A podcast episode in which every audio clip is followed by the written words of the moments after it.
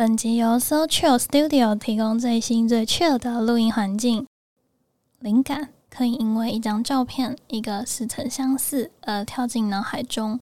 从每一块消音棉到每一台专业器材，都是为了完整清晰地录下。一起来注满你的创作能量。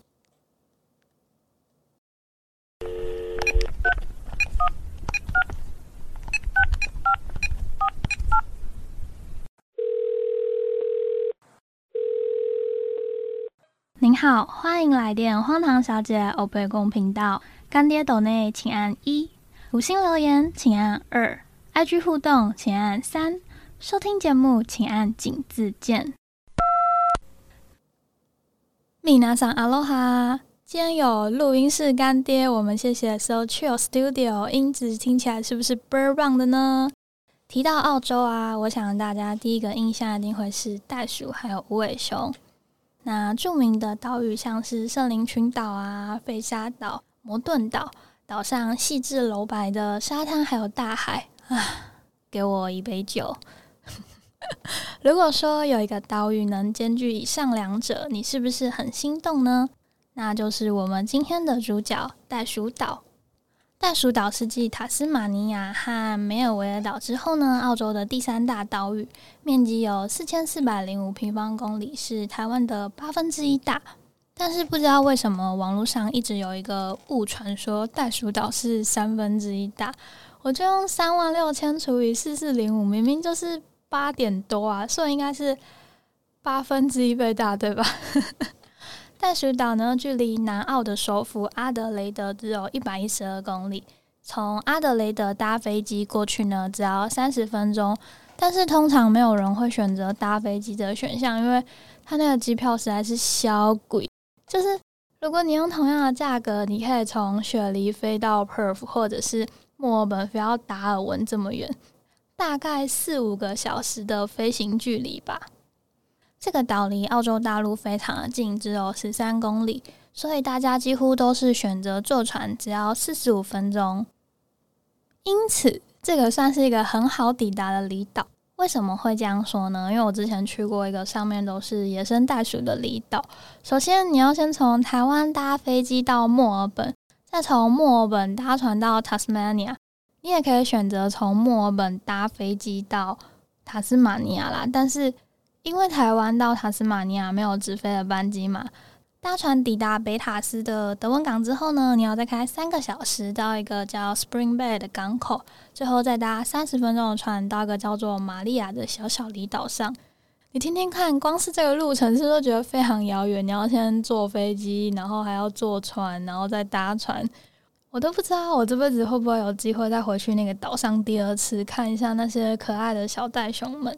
比较起来，是不是觉得袋鼠岛非常的 easy？那对外国人我们来说，袋鼠岛一直都不是热门的第一首选。主要的观光客呢，以南澳还有澳洲境内的居民居多。但是，身为一个打工度假背包客吼，总是秉持着我要玩遍澳洲的心态，岂能错过这么棒的地方呢？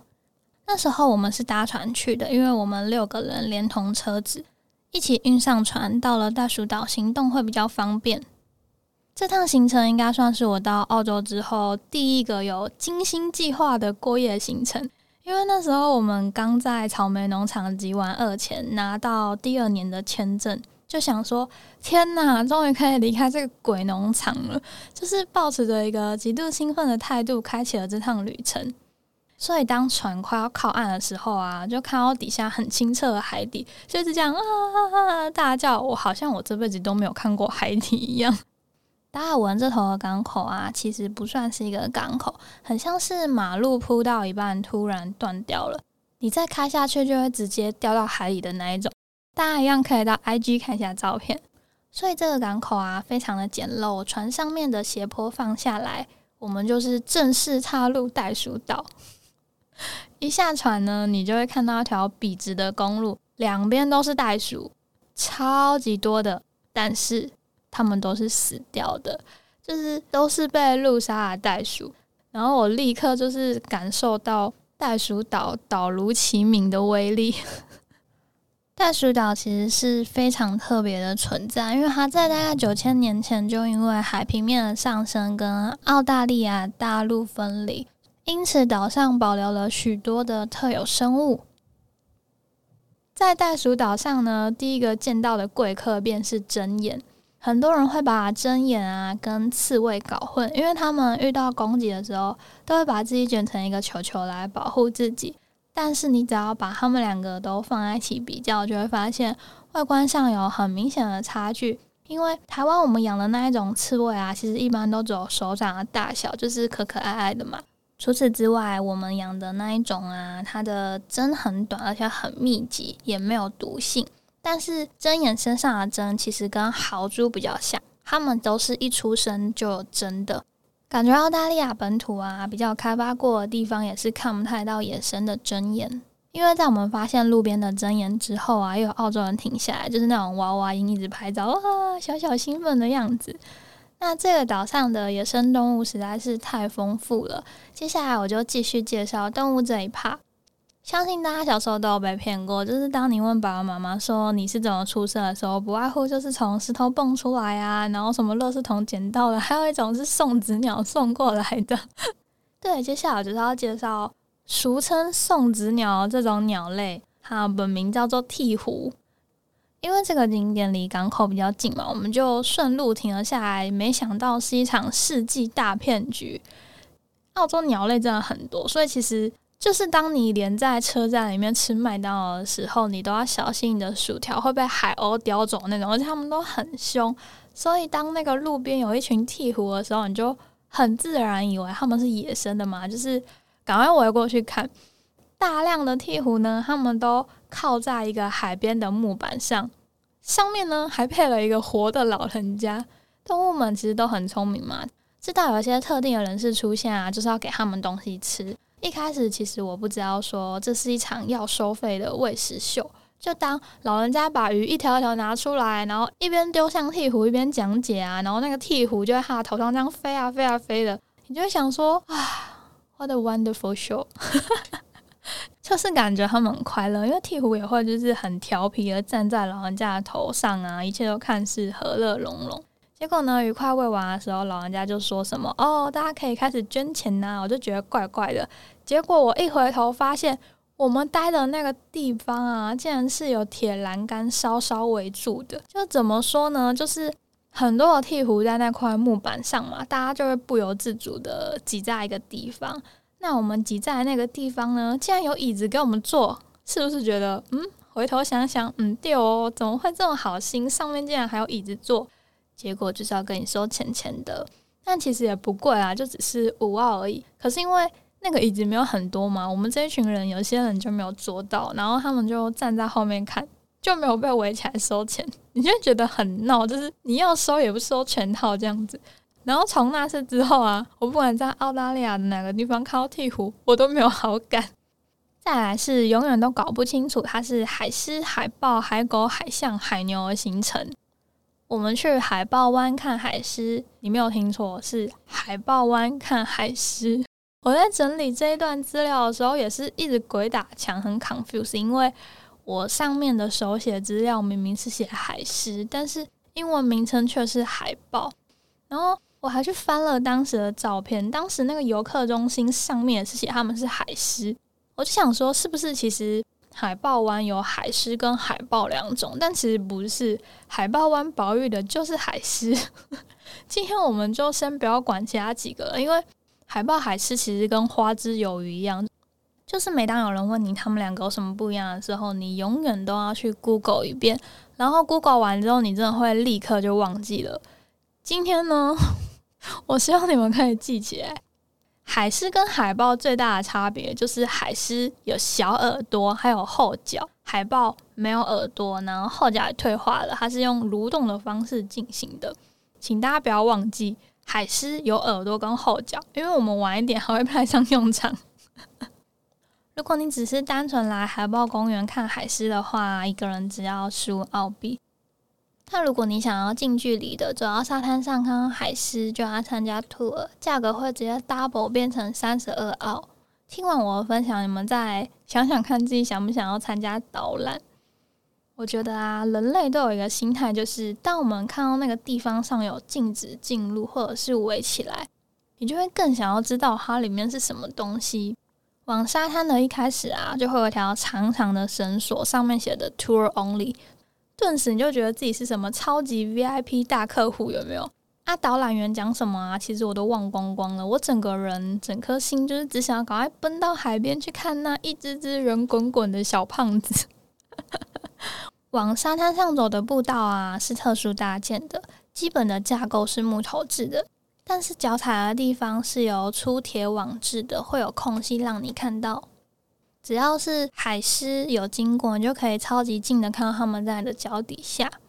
这些小胖子也没有让我失望。我们还没有到海边呢，他们就用蠕动的方式，极度可爱，让你看到它的庐山真面目，就很像肥肥会动的摩鸡，你知道吗？就是咕噜咕噜的，然后眼珠圆滚滚，很可爱那种。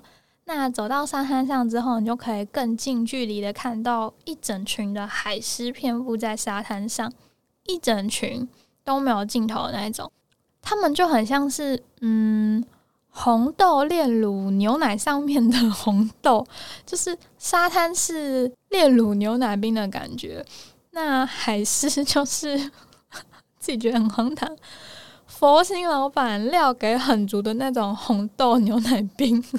对，他们就是椭圆形、圆滚滚的，然后就会看到他们在沙滩上玩耍、打架，然后滚来滚去、扭来扭去、亲亲什么之类的。超级可爱！我从北纬五十五度的巨人提到，到了南纬三十五度的袋鼠岛，依然是个消薄的路线。当下海风也是很大，很冷，但是你完全舍不得走。解说员讲解到一半的时候啊，还有一只小海豚这样不溜不溜的跑过来，然后解说员就怕我们冲上去嘛，立刻阻止我们说不要动。可是来不及了。我整个已经冲超快，但是我没有冲上去，我就是赶快找个角度可以拍到小海狮。讲解完之后，你就可以在那附近走走，但是没有导览人员的话，你是不能走回那个沙滩上的。毕竟海狮虽然长得可爱啊，但它还是肉食性的动物，有一定的危险性。这边的海狮是澳洲海狮，是一种只生活在澳大利亚西部和南部海岸的海狮，目前是濒危的动物。现存大概是一万四千七百三十头，维基百科写的也太详细了吧？这里算是他们第三大出没地带，所以非常的重要。这个景点呢，我个人非常的满意，因为我是一个动物爱好者，就看着他们可可爱爱过得很开心，在大自然里无忧无虑的，你就会觉得很满足。离开这个景点之前呢，我们发现一个小 bug，就是。其实旁边有一条小路，可以让你连十五澳都不用付，就直接看到海狮。刚刚有说过嘛，这是海狮的原始生活地，所以一整片海其实都是他们的。你走到哪里呢，都可以看到海狮，只是会有一点不清楚而已。穷游有穷游的办法，如果你的生活还过得去，门票就当做保育小海狮，为小动物们尽一点心力也不赖，对吧？大家还记不记得我刚刚说过海狮跟海豹的差别在哪里呢？给你们三秒钟的时间回想，三、二、一，就是呢，海狮是有什么小耳朵跟后脚的，对吧？海豹是没有耳朵跟后脚的。那接下来呢，我们就要去看真真正正的海豹了。在袋鼠岛东南角的 Flinders Trans 国家公园内呢，有大大小小、奇形怪状的石头。在来之前，我们就知道这边会有很多海豹嘛。然后沿途的板子上呢，也会写着这里有海豹。但我们就是一直看，一直找，就是想说海豹到底在哪里？因为刚刚海狮的印象很深刻嘛，他们就是肚子白白的，背上是灰色或者是土黄色的烤马吉，但是海豹就是一身黑。他们一只只躺在岸边的礁石上面，你要非常非常的仔细才会看到，因为他们整个人、整只豹呢都跟那个石头融为一体。特别是，这边的海豹身上有一股骚味，就是当你发现某一个地方除了海水咸咸的之外呢，还有一些嗯特殊的体味，你就可以仔细的看一下那附近是不是有海豹了。而且这里的海豹也很粗鄙。他们不是澳洲海豹，是纽西兰海豹。他们不但自己纽西兰跑来澳洲玩。网络上写说，他们很擅长长途距离的移动。这边游回去纽西兰大概要一个礼拜吧。那为什么这边没有设立纽西兰海豹的保护区呢？我当年的英文真的是烂到爆炸，就是告示牌上面写什么，我除了看不懂之外呢，其实也都忘光光了。查了一下，网络上是写说，因为澳洲的海狮啊，它每十八个月就是一年半才受孕一次，而且固定要三天待在岸上，三天待在海里，不知道为什么，这就是一个谜。如果海狮妈妈在海里不小心出意外啊，或者是小宝宝没有人照顾，那他们就是只能等死。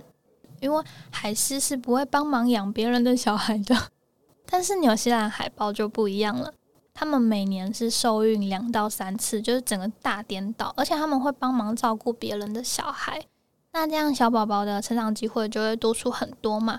虽然目前是濒危的状态，但是有三万多只，比澳洲海狮的未来光明多了。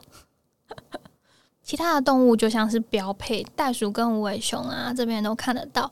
想特别跟大家分享的是，这边的袋鼠跟澳大利亚的其实是不一样的，因为这边的袋鼠是西部灰袋鼠的一个亚种。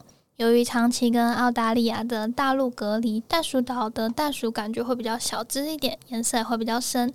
但如果你仔细看，就会发现啊，袋鼠其实是有很多个不一样的品种，不是只有会打泰拳的那种红大袋鼠。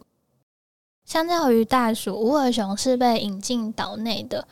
但是他们就是太会生了，所以 导致他们这样一种叫做曼纳胶树的物种 快要吃光光了，引发了灭绝的危机。由于袋鼠岛跟澳大利亚隔离嘛，岛上是没有狐狸跟猫的，同时这两种动物也被严格禁止带上岛。而且在岛上养猫咪啊，你需要强制登记并植入晶片，因为猫毕竟是。天生的掠夺者嘛，就是这边跟大家分享一个小故事，就是之前我曾经有租过一户人家，然后圣诞节的时候啊，主人就带着小孩回去过节嘛，家里就剩下我还有两只猫，然后那时候其实我们家还是没有养猫的，所以我对猫这种生物就是很不熟悉，然后平常其实猫也不会理我，所以我跟他们就是很像同住在一个屋檐下的。假室友，那时候主人回去之后啊，猫就是有一点，你知道，没有主人管，就在家里有点围称王的感觉。然后有一天早上，就是当我起来把门打开的时候，我却看到我的房门口有一些些鸟的羽毛，我就不以为意嘛，想说因为后面是庭院，就是他们跟鸟玩或者是欺负鸟是很正常的一件事情。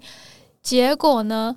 隔天早上，我一醒来就看到了一具尸体在我的门口，是鸟的尸体，就是你会看到有一些血迹，还有一些小骨头，就是啊，超可怕的。好，然后我就立刻打电话给房东，然后你知道房东也不可能一时半刻回来啊，我就是只能帮那只鸟类捡骨，就啊，就是。那次之后，我真的有吓到，所以现在我们家的两只猫啊，除了养在家里之外啊，我也不会让他们到阳台上面跟猫接触，就是我很怕他们不小心就把它扒死。但是杀死蟑螂是可以的，拜托。好，回来分享完动物之后，要来考考大家，今天这集总共提到了几种动物呢？大家不要乱喊数字哦！终极密码的活动已经结束了，有认真听的朋友们，欢迎到 IG 私讯我。今天这集总共分享了几种动物，那个袋鼠跟西部灰袋鼠算是同一种袋鼠一类，澳洲海豹跟纽西兰海豹也都算是一类哦。猜对的朋友，下次家母做凤梨酥的时候，第一个寄给您，大家千万不要跟我客气。下集分享袋鼠岛的自然景观，还有其他的神秘岛屿，记得要准时收听哦。我们下个礼拜二见，See ya！听完今天这一集，是不是觉得非常的不一样，非常有感觉呢？那谢谢 s o c h i l Studio 干爹提供一个这么好的试音机会，让我享受到了专业的器材。这里整体的环境呢，非常的 chill，很舒服。我很想要直接在这边睡觉，因为现在是下午两点多，我好想睡午觉。如果你也有录音的需求，欢迎来 So Chill Studio，大家一起 chill 下去，耶！感谢您今日的来电，更多相关内容在底下资讯栏，也可以追踪 Instagram 看更多来不及分享的荒唐日常，开启 YouTube 订阅小铃铛，分享荒唐小姐给你身边所有荒唐的朋友们，Love you guys！